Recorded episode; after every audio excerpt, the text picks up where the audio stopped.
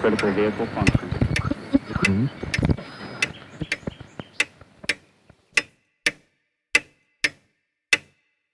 Herzlich willkommen zu Zukunft Denken, Episode 60. Dies ist der zweite Teil der Episode Umwelt und Wissenschaft. Wenn Sie den ersten Teil noch nicht gehört haben, würde ich in dem Fall tatsächlich empfehlen, hier zu pausieren und zunächst auf die vorige Episode zurückzugehen. Im ersten Teil habe ich versucht, zunächst einmal vier verschiedene Zugänge, wie man sich der Umweltthematik nähern kann, zu beschreiben. Das war Degrowth, also Wachstumskritik, Business as usual, wie man in Wienerisch sagt, nur keine Wöhn, also nur, nur ja nichts verändern. Alles läuft eh so, wie es soll, jedenfalls für uns. Der dritte Teil, das, was man als Ekomodernisten oder Ökomodernisten bezeichnen würde. Und dann der vierte Teil war Singularisten, Ekapisten, Posthumanisten aller Art. Es gibt auch eine philosophische Sicht auf diese ganze Problematik, manchmal auch als Umweltethik bezeichnet. An dieser Stelle möchte ich also einen kurzen Ausflug in diese andere, ja vielleicht orthogonale Betrachtungsweise auf dem ersten Teil beschriebene Zugänge machen. Zunächst eine Kernfrage, die sich ethisch stellt. Wer steht eigentlich im Zentrum? Mensch oder Natur? Und an der Stelle kann man zunächst mal wesentliche Unterscheidungen treffen. Zum Beispiel kann man die Frage stellen, Natur jenseits des Menschen. Schreiben wir dieser Natur einen instrumentellen Wert oder einen intrinsischen Wert zu? Und dann letztlich davon abgeleitet, was folgt daraus. Was instrumentelle würde bedeuten, in welcher Weise ist zum Beispiel eine bestimmte Pflanze oder Tier oder ein Ökosystem wichtig für den Menschen. Und intrinsischer Wert würde bedeuten, dass eben der Pflanze, dem Lebewesen, irgendein intrinsischer Wert inhärent innewohnt. Das heißt, wir können im Grunde zwei verschiedene Schulen unterscheiden. Das eine ist ein Anthropozentrismus und das andere ist ein Ekozentrismus. Anthropozentrismus, wie der Name sagt, der Mensch steht im Vordergrund. Aber auch wenn der Mensch im Vordergrund steht, kann ich auch hier wiederum zwei verschiedene Betrachtungsweisen haben. Die eine ist eine individualistische, also eher auf das Individuum, auf den Einzelmenschen bezogen. Was ist das Recht, die Pflicht, die Verantwortung des Einzelmenschen oder eine kollektivistische im Sinne von Gruppen von Menschen oder vielleicht auch der ganzen Menschheit. Man kann das ganz gut auch anhand eines Beispiels illustrieren. Es gibt die sogenannte Tragedy of the Commons und da wird das Problem geschildert, dass wenn wir bestimmte Ressourcen haben, die von mehreren Menschen genutzt werden, dann besteht natürlich immer die Gefahr für das Individuum, dass wenn ich als Einzelner darauf achte, dass diese Ressource nicht übernutzt wird, zum Beispiel Fischereigründe, könnte ich die Angst haben, dass zwar ich möglicherweise aufpasse, aber alle anderen die Fischereigründe leer fischen und ich dann letztendlich derjenige bin, der sozusagen auf dem Trockenen sitzt. Und daher gibt sich die, der perverse Anreiz, dass eigentlich der, der als erster alles abfischt oder eben alles äh, abgreift, sozusagen dann der Gewinner ist. Der zweite Aspekt, also Anthropozentrismus war das, was wir jetzt gesprochen haben, der zweite Aspekt wäre dann die Möglichkeit des Ekozentrismus. Und da gibt's etwa eine Bewegung, auf die man hier verweisen könnte, die sich als Deep Ecology Bewegung bezeichnet, die auf die 1970er Jahre zurückgeht. Sie sieht sich im Gegensatz zu einer sogenannten Shallow Ecology Bewegung. Das heißt, Arne Naes war einer der ja, Initiatoren, wenn man so sagen möchte, und schreibt im Jahr 1973. Die Shallow Ecology Bewegung, also die, wenn man so möchte, die flache Ökologie Bewegung, kämpft gegen Verschmutzung und Raubbau an Ressourcen. Zitat Ende. Das heißt, die zentralen Ziele sind, Zitat, Gesundheit und Wohlstand der Menschen in entwickelten Ländern, Zitat Ende. ANNS stellt demgegenüber eine Deep Ecology, also eine tiefe Ökologie, wenn man so sagen möchte. Und Zitat, die Deep Ecology unterstützt Gleichheit in der Biosphäre, Zitat Ende, und damit die Ansicht, dass alle lebenden Dinge gleich sind und in dem Sinne, dass sie Wert in sich selbst haben, unabhängig von Nutzen für andere. Aus dem Überlegen, dass alle Spezies einen intrinsischen Wert haben, möglicherweise, wie gerade gesagt, auch einen gleichen Wert, folgen dann alle möglichen weiteren Bewegungen, wie die Tierrechtsbewegungen Animal Rights. Die Frage ist natürlich, wo beginnen die Bewegungen wo hören sie auf? Welcher Spezies schreiben wir wie viele Rechte zu im Vergleich zu anderen? Wir kommen noch darauf zurück. Und zuletzt, vielleicht gibt es noch einen dritten Punkt, der weder anthropozentrisch im engeren Sinne noch im Sinne einer Deep Ecology zu verstehen ist, sondern eher eine systemische Sicht. Das, was James Lovelock über die Gaia beschrieben hat, über seine Idee der Gaia, und das ist in Episode 55 genau beschrieben, beziehungsweise ich komme auch heute noch etwas genauer darauf zurück. Um das Ganze an einem Beispiel zu illustrieren. Die sogenannte Überbevölkerung des Planeten wird ja seit Jahrzehnten als ethisches Dilemma betrachtet, von vielen jedenfalls. Das heißt, die Idee, dass wir zu viele Menschen auf dem Planeten sind und dass durch diese reine quantitative Überbevölkerung auf dem Planeten letztendlich eine Reihe von ökologischen Problemen folgen oder darauf zurückzuführen sind. Aus einer ekozentrischen Betrachtung könnte die Forderung kommen, weniger Kinder zu haben, oder die Zahl der Kinder wird moralisch aufgeladen, oder auch gar top-down bestimmt, wie es etwa in China war, wenngleich die Motivation in China weniger ökologisch begründet war. Es gibt aber in diesem Kontext auch extremere Varianten, gelinde gesagt, wie die in der letzten Episode erwähnten, den einen oder anderen extremen egozentristischen Denker, der die Hoffnung hegt, der sogenannte Störenfried-Mensch könnte vielleicht auch ein Virus oder eine andere Seuche oder Katastrophe ausgerottet werden und damit könnte die Natur sozusagen wieder ungestört aufblühen. Das mag jetzt keine Mehrheitsmeinung sein, aber es gibt es auch in diesem Segment. Aus einer anthropozentrischen Betrachtungsweise haben wir wiederum die beiden Möglichkeiten. Entweder liegt die Entscheidung der Menschen im Kollektiv oder eher im Individuum. Das heißt, jedes Individuum hat letztendlich das Recht, selbst zu entscheiden, wie viele Kinder es in die Welt setzen möchte, gegebenenfalls mit bestimmten kulturellen Rahmenbedingungen. Und damit kommen wir auch schon ein bisschen in die Thematik der Ethik hinein der moralischen Überlegungen. An der Stelle würde ich ganz gerne zwei gegensätzliche ja, Schulen vorstellen. Das eine ist die deontologische Ethik und die andere ist der Utilitarismus. Ich greife die beiden heraus, weil das eine, nämlich die deontologische Ethik im weiteren Sinne eher eine in der europäischen Kultur verankerte ist, während der Utilitarismus stärker in der angelsächsischen Kultur verankert ist. In der deontologischen Ethik haben wir Rechte und Pflichten, die im Vordergrund. Das heißt, das sind ethische Theorien, die sich nicht so sehr an den Konsequenzen orientieren, also nicht so sehr daran, was die Folge ist, sondern eher, was die Rechten und Pflichten des Individuums sind. Bei Kant etwas der kategorische Imperativ, aus dem moralische Prinzipien abgeleitet werden sollen, die eine universelle Gültigkeit haben. Wie gesagt, Pflichten stehen im Vordergrund. Ganz wichtig bei Kant, Menschen dürfen niemals alleine als Mittel zum Zweck verwendet werden. Auch dann nicht, oder man möchte sagen, ganz besonders dann nicht, wenn es vielen anderen dient, aber eben nur der eine Person schadet und dadurch, dass diese Person immer als Mittel zum Zweck verwendet wird. Beim Utilitarismus im Gegensatz zählen im Kern rein die Folgen. Das heißt, die Motivation für Daten ist weniger relevant, sondern was ist die Folge dieser Aktivitäten? Und daher steht auch das Kollektiv mehr im Zentrum der Betrachtung, weniger das Individuum. Insofern könnte vielleicht ein wenig mehr Utilitarismus heute durchaus helfen, denn ein großer Teil dessen, was heute im Kontext einer vermeintlichen Umweltbewegung getan wird, ist viel stärker aus den Motiven zu verstehen, daher auch ein starkes Moralisieren, das immer wieder zu beobachten ist, und außerdem entsprechen dann die Folgen der Aktionen oftmals nicht den jedenfalls angegebenen Intentionen. Das heißt, man könnte schon ein bisschen mehr auf die Folgen dessen blicken, was man tut. Virtue Signaling, Ideologisierung und Gruppenbildung kommt dann auch noch dazu und drängt sich häufig auch noch vor dem Zweck oder vor den Folgen der Aktivitäten. Andererseits hat natürlich der Utilitarismus auch klare Grenzen, denn es ist für viele kaum akzeptabel, Minderheiten etwa für das Wohl einer Mehrheit zu opfern. Was aus rein radikal utilitaristischer Sicht denkbar wäre, denn wenn es darum geht, das Wohlbefinden als Summe betrachtet der meisten Menschen zu erhöhen, dann könnte man durchaus im Extremen zum Schluss kommen, dass sozusagen einige wenige durchaus unter Anführungszeichen geopfert werden können, wenn es dafür einer größeren Zahl an Menschen gut geht oder mehr Menschen viel besser geht. Da gibt es eine Reihe von Gedankenexperimenten zu diesem Zweck. Da kann man sich also dazu weiter Literatur besorgen und nachlesen. Und auch, und da sind wir jetzt wieder bei der Frage, wer überhaupt eingeschlossen ist in die Betrachtung, nicht? Haben wir einen anthropozentrischen Ansatz hier, auch im Utilitarismus, oder einen ekozentristischen? Das heißt, wer ist jetzt eigentlich eingeschlossen in die Überlegung des Gutgehens? Nur der Mensch oder auch Tiere und vielleicht sogar Pflanzen? Und wenn ja, wie bewerte ich sozusagen die Lebensqualität eines Tieres oder einer Pflanze im Vergleich zum Beispiel zu einem Menschen?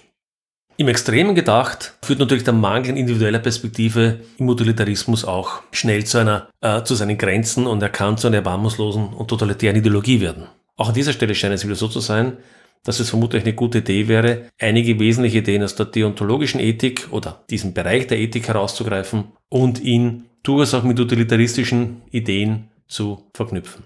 Auch aus diesem Eck der Umweltethik, wenn man so sagen möchte, salopp, stammen Formeln, die heute vielleicht auch von einigen als eher simplistisch bezeichnet werden, die aber auch immer wieder noch genannt werden und die sich in der Literatur noch wiederfinden. Oder möchte ich sie kurz erwähnen. Diese Formeln gehen auf die grobe 70er Jahre zurück. Eine der bekanntesten Formulierungen stammt von John Holden und Paul Ehrlich, die sogenannte PET-Formel PAT.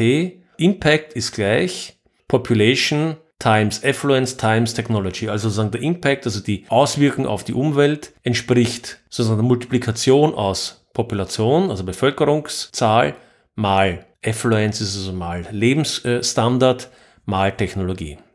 Und so ganz intuitiv macht das ja Sinn, je mehr Menschen, je mehr Ressourcen konsumieren, desto größer ist vermutlich der Impact auf die Welt. Wir kommen gleich auf die Kritik zurück. Grundsätzlich gehen diese Ideen auf ja, Schriften von Thomas Malthus zurück oder auf Konzepte und Philosophien von Robert, äh, Thomas Robert Malthus zurück, der im späten 1800 angenommen hat, dass die Bevölkerung exponentiell zu wachsen droht, während die Nahrungsmittelproduktion nur linear wachsen können. Dann gibt es natürlich logischerweise einen Schnittpunkt, wo die Bevölkerung stärker wächst, als Nahrungsmittel für die Bevölkerung bereitgestellt oder produziert werden können. Und das hat also eben hier als äh, Grenze angesehen und hier also eine Katastrophe äh, äh, vorhergesagt. Ähnlich übrigens wie auch Paul Ehrlich in den, äh, in den 60er, 70er Jahren und andere. Aber zum Ersten zur Bevölkerung ist es so, dass wir zwar ein exponentielles Wachstum hatten, das aber im Wesentlichen in der Mitte des 20. Jahrhunderts am stärksten war und dann abzuflachen begonnen hat.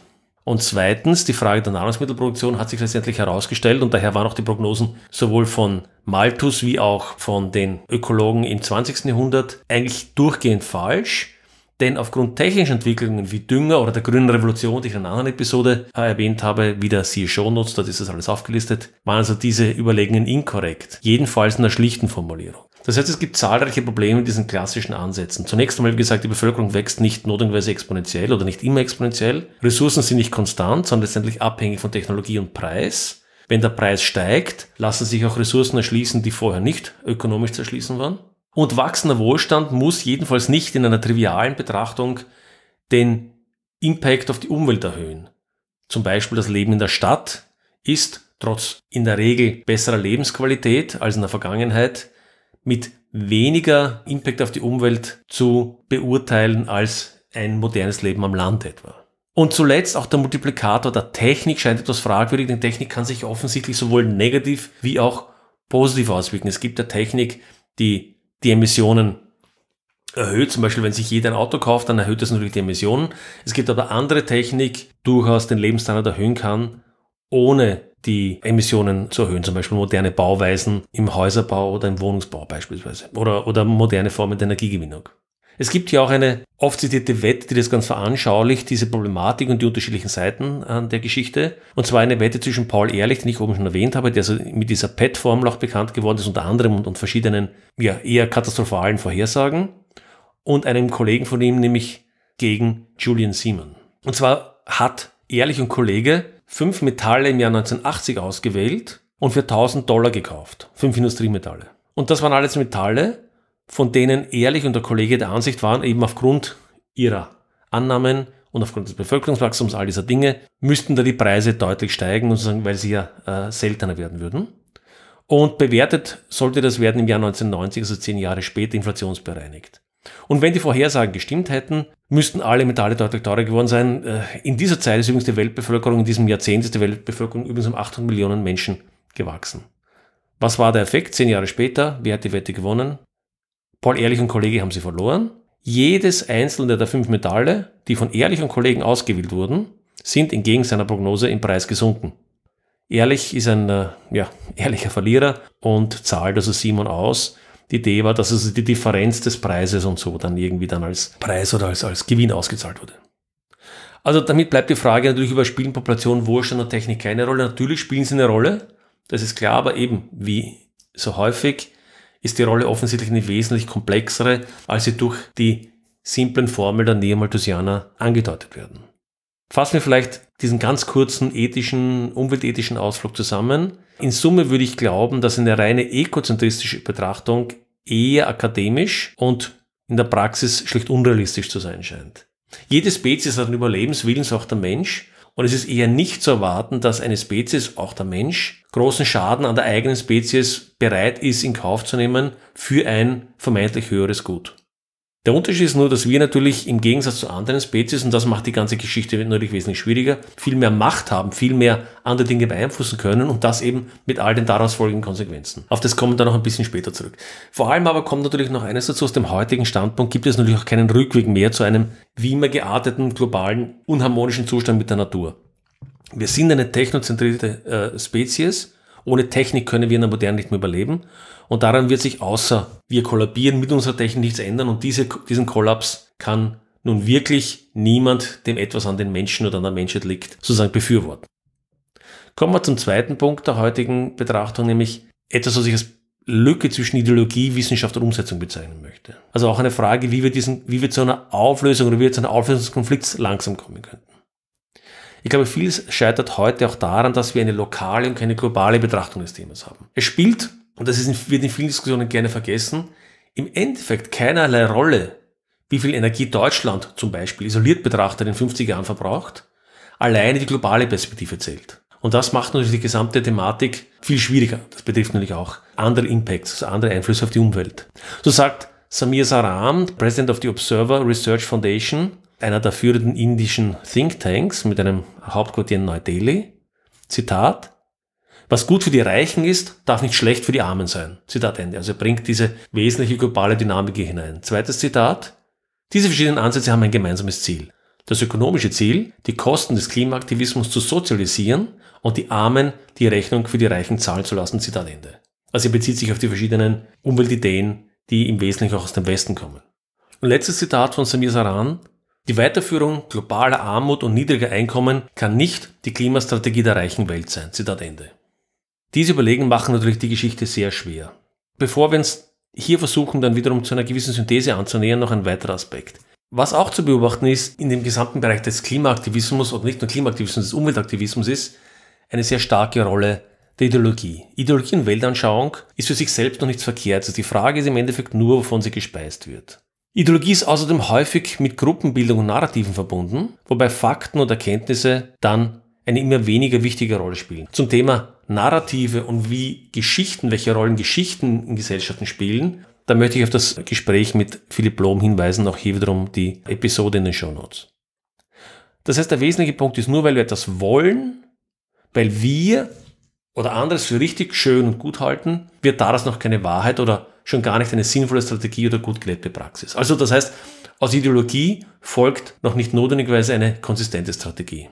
Anders gesagt, das Verständnis eines Problems durch eine Gruppe bedeutet noch keinesfalls, dass eben diese Gruppe auch eine vernünftige Idee für den Umgang mit diesem Problem hat. In der Regel scheint mir eher das Gegenteil der Fall zu sein. Es scheint mir eher so zu sein, dass analytisches Verständnis, also das heißt die Analyse der Welt und die Betrachtung von, von, Problemen und Erkenntnis von Dingen, die nicht gut laufen und umgekehrt die Fähigkeit, Dinge in der Welt umzusetzen, durchaus sehr unterschiedliche Kompetenzen sind und die sind selten in derselben Person in gleicher Weise zu finden.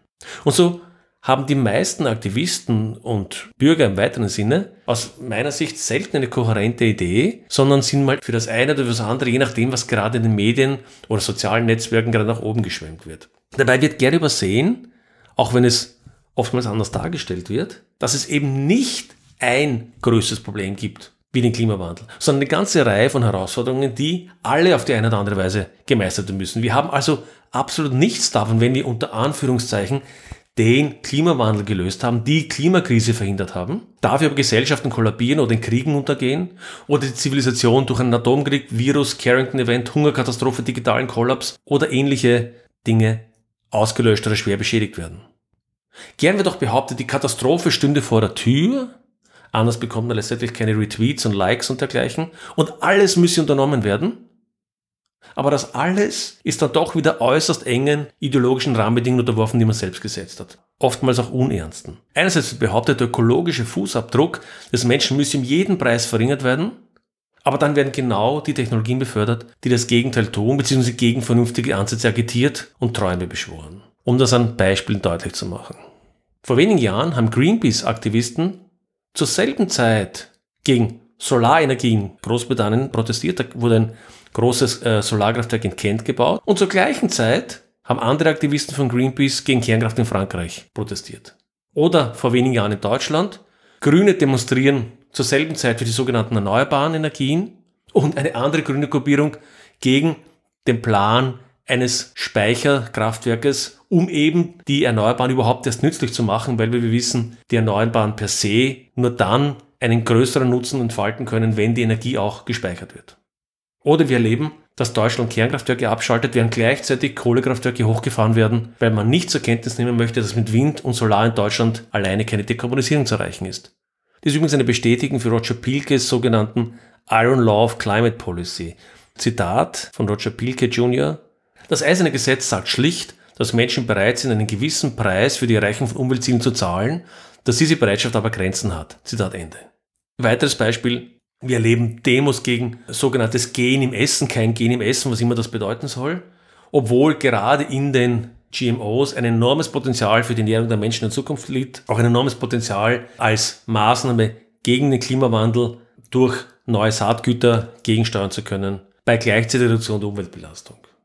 Das heißt, wir sehen eine ganze Reihe von, wie ich meine, widersprüchlichen Aktivitäten, die dem ursprünglich deklarierten Ziel entgegenstehen, jedenfalls dieses nicht unterstützen. Stattdessen malt man Bilder von romantischen Ökolandwirtschaft, die mit der Realität des 21. Jahrhunderts vor allem auch global nichts zu tun haben. Dazu werde ich noch eine eigene Episode aufnehmen und ein kurzes Beispiel später bringen. Wir stecken also heute in einer Situation, wo ich leider sagen muss, dass wir durchaus auch mal ernsthaft über den Schaden, den NGOs, Umweltorganisationen und Parteien anrichten und welcher Nutzen dem gegenübersteht. Wir haben eine Mischung von aus meiner Sicht wenig durchdachten Strategien, zum Teil auch Obskurantismus und Esoterik. Umweltbewegen wird offenbar von manchen als Religionsersatz und als, wenn man so möchte, Ventil zum Ausleben esoterischer Ideen gesehen. Und die Grenzen sind da oft sehr schmal. Man braucht sich hier nur zum Beispiel führende deutsche Ökomarken ansehen. Die verschiedensten konkreten Namen kann jeder leicht recherchieren, sind üblicherweise die Marktführer. Und da erlebt man eine sehr interessante oder ja eigentlich unangenehme Vermengung aus alten esoterischen Ideen, zum Beispiel der Anthroposophie, das ist eine skurrile spirituelle bzw. okkulte und esoterische Sammlung von Ideen des frühen 20. Jahrhunderts. Oder astrologische Ideen, wo kosmische Kräfte im Boden wirken, werden, äh, wirken sollen und dergleichen. Und in manchen dieser Richtlinien dieser Ökohäuser werden dann zum Beispiel Kuhhörner gefüllt mit sogenannten Düngehilfsmitteln bei Vollmond auf dem Acker vergraben, um irgendwelche kosmischen Kräfte im, im Boden zu aktivieren. Und auch einige sogenannte nachhaltige Banken folgen solchen eigentümlichen äh, Ideologien, im Besonderen auch der Anthroposophie. Ein Problem ist nur hier, ist, dass viele gutmeinende Konsumenten jetzt diese Produkte konsumieren, weil sie einfach glauben, dass sie etwas Gutes der Umwelt tun und aber gar nicht verstehen, welche obskuren und zum Teil unsinnigen Weltsichten sie hier befördern. Vielleicht ein Zitat aus einem ZDF-Bericht, Referenz wieder in den Show Notes. Tausende Kuhhörner vergraben auf einem Acker sollen für eine gute Ernte sorgen. Für Demeter Landwirte ein gängiges Ritual. Ein Verband zwischen Biolandwirtschaft und Esoterik. Zitat Ende. Also kurz gesagt, das Problematisch wird leider auch immer wieder durch das total Obskure ausgetrieben. Und das bringt uns nun leider keine Meter voran. Und die Folgen sind jetzt nicht nur, dass Menschen unnötigerweise Geld für unsinnige Praktiken ausgeben, das könnte man ignorieren. Wofür Menschen im reichen Westen ihr Geld verschwenden, könnte uns eigentlich egal sein. Aber das Problem ist natürlich, dass dieser Wohlfühlaktivismus in anderen Teilen der Welt durchaus sehr reale und teilweise verheerende Schäden anrichtet. Wie wir etwa in der Situation in Sri Lanka gerade sehen. Dort wurde versucht, Ideen der Ökolandwirtschaft umzusetzen und auf Dünger zu verzichten. Etwas, was von vielen Aktivisten seit vielen Jahren forciert wird in Sri Lanka wurde das versucht umzusetzen. Was ist passiert? Nun, wir sehen ein Beispiel, wo durch diese inkohärente Idee enormer Schaden an der Bevölkerung und letztlich auch an der Umwelt angerichtet wurden. Dazu ein Zitat von Ted Nordhaus. Die Befürworter von Biolandbau, überzeugt von naturalistischen Fehlschlüssen und argwöhnisch über moderne landwirtschaftliche Forschung, können keine plausible Lösung anbieten. Was sie anbieten, wie das Desaster in Sri Lanka offengelegt hat, ist Elend. Zitat Ende. Und Sri Lanka hat auch diesen Pfad wieder verlassen, nicht ohne erheblichen Schaden angerichtet zu haben. Zu diesem, genau diesem Themenbereich der Landwirtschaft und der Landwirtschaft und Produktion der Zukunft ist auch eine eigene Episode in Planung. Aber auch im Bereich der Energieversorgung, Klimawandel und so weiter ist es aus meiner Sicht keinesfalls so, dass die Ideen, die von vielen Aktivisten forciert werden, zweckmäßig und effektiv sind. Und im Besonderen nicht für Menschen in Entwicklungsländern. Ich erwähne in dieser Episode stärker die Probleme der klassischen Umweltbewegung, weil es mich persönlich besonders entsetzt, wenn die Bewegung, der ich mich auch zugehörig gefühlt habe, die explizit den Schutz der Umwelt auf die Fahne schreibt, zunehmend mehr und mehr Aktivitäten fördert, die genau das Gegenteil erzielt. Weder die Umwelt schützt, noch den Menschen hilft. Aber auch auf der anderen Seite stehen Ideologien und zum Teil ebenso fragwürdige Ideologien. Mit Technik und Innovation alleine werden die Probleme schon irgendwie lösen, wird so eher flauschig in den Raum gesagt. Wie genau, wissen wir nicht. Aber wir erwarten unbestimmte Innovationen der Zukunft, auf die wird verwiesen. Keiner weiß genau, welche das sind, aber die werden letztendlich die Probleme schon lösen. Auch wenn wir in den letzten Jahrzehnten davon eher wenig gesehen haben, wie ich schon in anderen Episoden besprochen habe. Nassim Taleb schreibt kürzlich in einem seiner üblichen, eher härteren Tweets, Zitat, die Krankheit des 20. Jahrhunderts war die Utopie. Die des 21. Jahrhunderts ist die naive Utopie. Libertäre, woke, Kryptofanatiker, Techno-Heilsuchende und so weiter sind vom selben Geist wie Kommunisten. Zitat Ende. Nur weil man etwas glaubt, nur weil man etwas für wahr haben möchte, bedeutet das noch nicht, dass das auch kommen wird. Das betrifft sowohl für die Umweltaktivisten als auch für die Ökomodernisten, die auf eine unbestimmte, aber in irgendeiner Form wirkungskräftige Zukunft verweisen. Grenzenloses Wachstum wäre nach der Ideologie der Ökomodernisten, kein Problem. Und die Entkopplung von Emissionen und Ressourcenverbrauch wird sich schon irgendwie ergeben. Tatsächlich scheint es so zu sein, dass wir eine gewisse Entkopplung in den letzten Jahrzehnten erlebt haben. Aber ob diese ausreichend ist, wird sich erst zeigen müssen. Und außerdem, um nochmal auf Taleb zurückzukommen, haben wir dann alle möglichen Behauptungen, dass die Probleme der Welt durch Blockchain oder libertäre Fantasien oder wie massive Deregulierung und ähnliches gelöst werden können. Aber noch eine ganz grundsätzliche, ganz grundsätzliche Gedanke, der irgendwie verschiedenen Bewegungen zuzuschreiben ist die Ansicht, und das halte ich für das Schlimmste, dass die eigene Idee non-negotiable, nicht verhandelbar ist. Dass man glaubt, die Wahrheit gefunden zu haben und diese nur mehr exekutieren muss, ist inakzeptabel aus meiner Sicht und autoritär, egal von welcher Seite sie kommt. Lassen wir eine derartige Rhetorik durchgehen, unterdrücken wir vernünftige Stimmen, nämlich die vernünftigen Stimmen sind in der Regel die leisen, und lassen eine Welt zu, in der einzelne Besserwisser anderen ihre Meinungen diktieren. Das ist das Gegenteil dessen, aus meiner Sicht, wofür die aufgeklärte Moderne steht. Die verschiedenen Seiten, die ich oben genannt habe, haben aus meiner Sicht jeweils durchaus ernsthafte und relevante überlegene Konzepte. Daneben aber auch eine ganze Reihe an unhinterfragten Ideologien und Glaubenssätzen. Die Frage ist, wie kann eine Synthese ersterer, also der ernsthaften Überlegungen erfolgen, bei gleichzeitig Ignoranz letzterer, nämlich der unhinterfragten Ideologien und Glaubenssätze erfolgen? Denn das wäre ein Weg in die Zukunft. Vielleicht noch ein pointiertes Zitat dazu weil ich gerade das Buch von Carlos Ruiz Safon lese, äh, das Spiel der Engel, und da sagt eine Figur in dem Buch, Zitat, es zeigt sich, dass in den fortgeschrittensten Phasen der Idiotie der Ideenmangel mit Ideologieüberschuss kompensiert wird. Zitat Ende. Es gibt aber durchaus sogar ein Licht am Ende des Tunnels. Es gibt durchaus erfreuliche Ausnahmen. Es gibt Aktivisten, die klug zuhören, die diskutieren, die mit verschiedenen Meinungen diskutieren und gegebenenfalls auch ihre Meinung ändern, wenn sie erkennen, dass sie falsch gelegen sind. Das finde ich besonders eindrucksvoll bei Personen, die in der Öffentlichkeit stehen. Um vielleicht drei Beispiele der letzten Zeit zu nennen. Als erstes Beispiel möchte ich die Aktivistin Zion Lights nennen, äh, mit der ich eine eigene Episode aufgenommen habe. Sie war längere Zeit bei Extinction Rebellion in England dabei und ist dann aber zunehmend, hat sich weniger wohl gefühlt mit den Dingen, die sie dort vertreten hat, hat selber recherchiert, hat mit anderen Menschen gesprochen, mit anderen Experten gesprochen und hat dann letztendlich ihre Meinung durchaus deutlich verändert Wer dazu mehr hören möchte, ein sehr spannendes Gespräch mit der Aktivistin siehe Shownotes. Oder kürzlich die Grüne Partei Finnlands, die beschlossen haben vor kurzem, dass Kernkraft als grüne Energietechnologie zu fördern ist eine vernünftige Entscheidung, die sicherlich für eine grüne Partei in Europa keine leichte Wahl, wenn man so sagen möchte. Oder auch Mark Lünners, ein britischer Umweltaktivist, den ich äußerst schätze, ein sehr kluger Denker, der unter anderem in Guardian schreibt und zahlreiche Bücher geschrieben hat. Er war Aktivist gegen GMOs, also gegen genetisch modifizierte Saatgut und so weiter in der Landwirtschaft.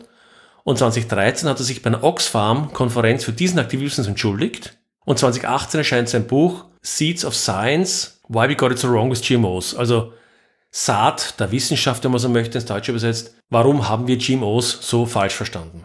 Und 2014 erscheint sein Buch Nuclear 2.0, Why Green Future Needs Nuclear Power. Kernkraft 2.0, warum eine grüne Zukunft Kernkraft braucht. Und das finde ich sehr bemerkenswert, wenn jemand, der über Jahre gegen GMOs Aktivist war, letztendlich sagt, okay, da habe ich einen Fehler gemacht. Und ich denke, das sind so Dinge, in denen wir uns durchaus ein Beispiel nehmen können, dass man sich nicht zu stark in seinen eigenen Gedanken verlieren sollte.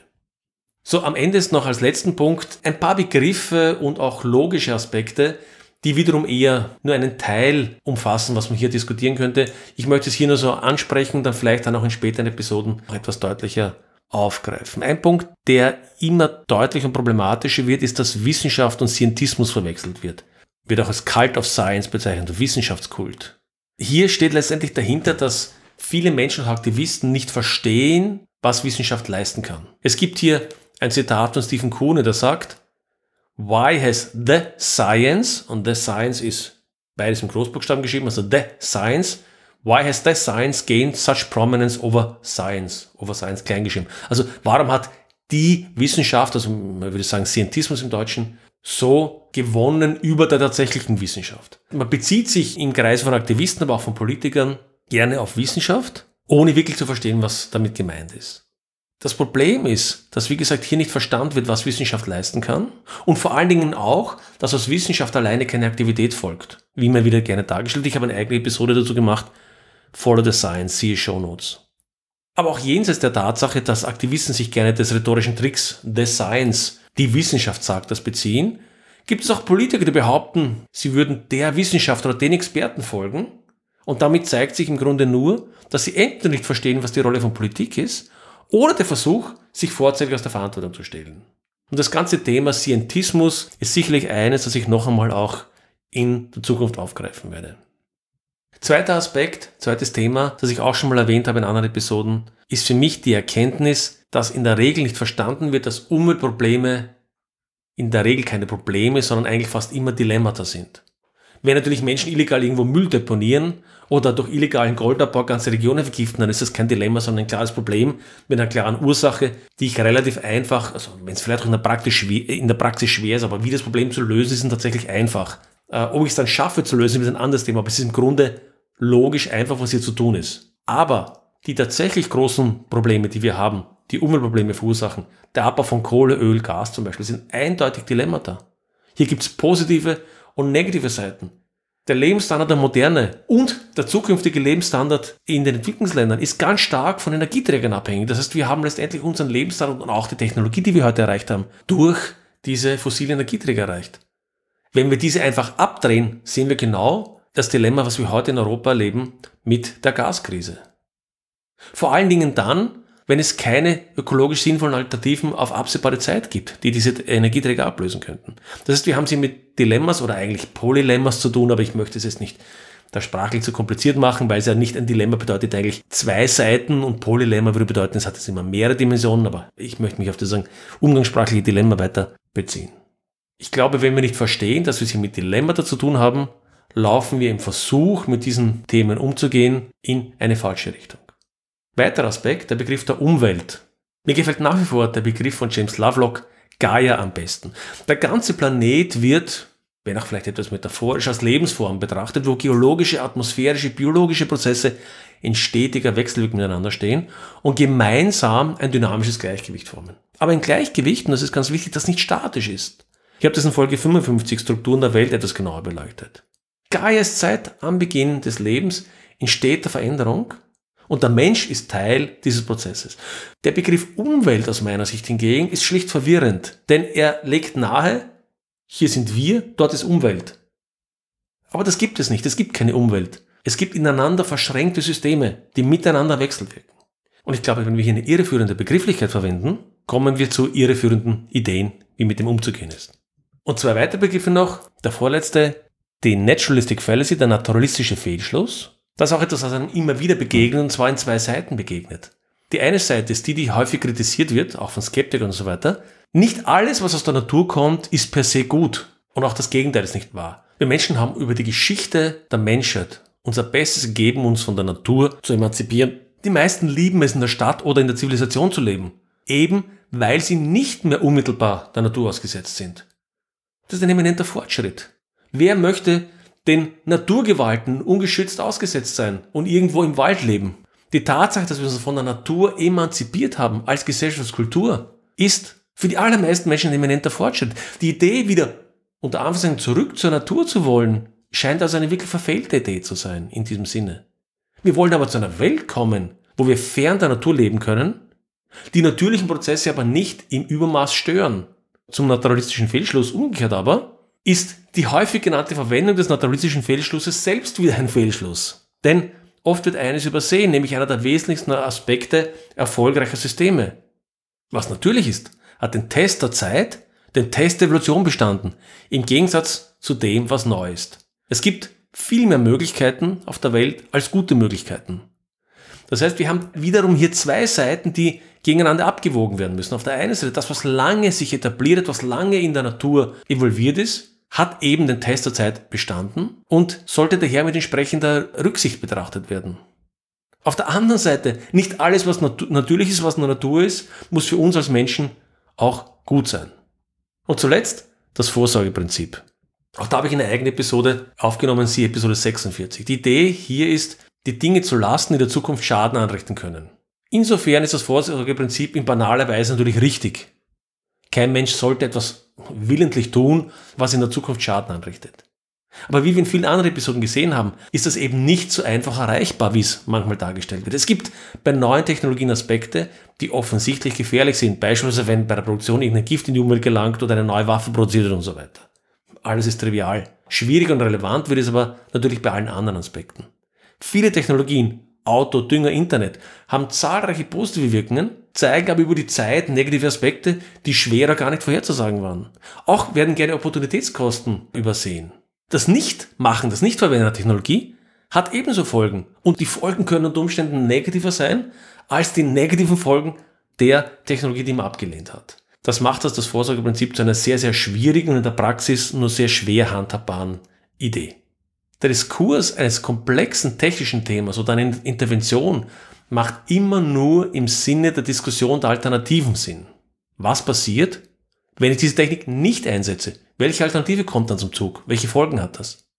Kein gesunder Mensch würde bei einer Chemotherapie zustimmen. Wenn die Alternative aber ein unheilbarer Krebs ist, gehen die meisten Menschen dieses Risiko ein und nehmen die Nebenwirkungen in Kauf.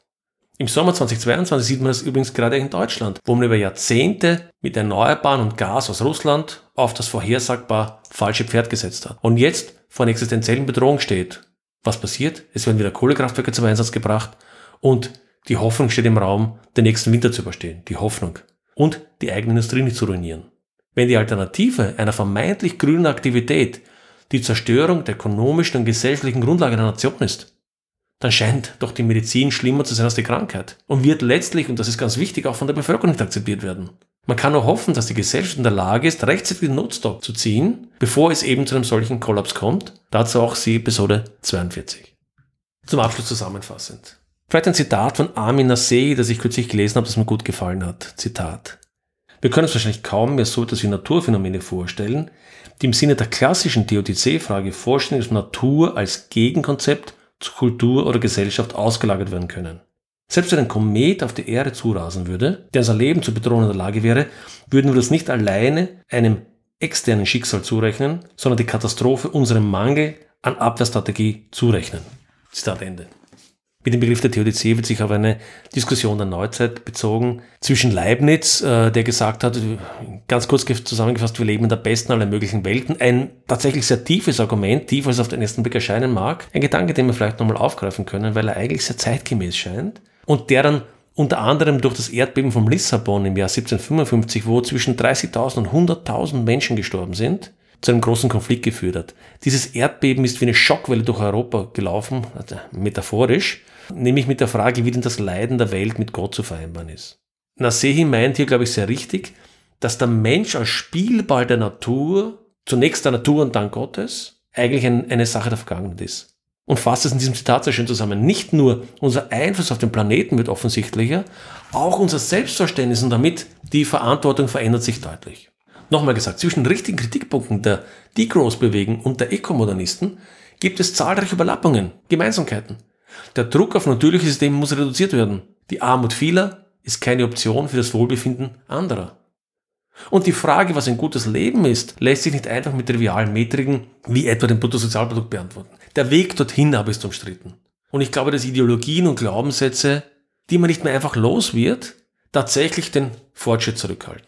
Der aktuelle Zustand des Planeten und der Natur oder irgendein beliebiger früherer ist kein irgendwie gearteter Moment, der per se einen Wert hat. Die Natur ist das Ergebnis der Evolution und der gegenseitigen Beeinflussung von Lebewesen, Pflanzen und planetarer Systeme.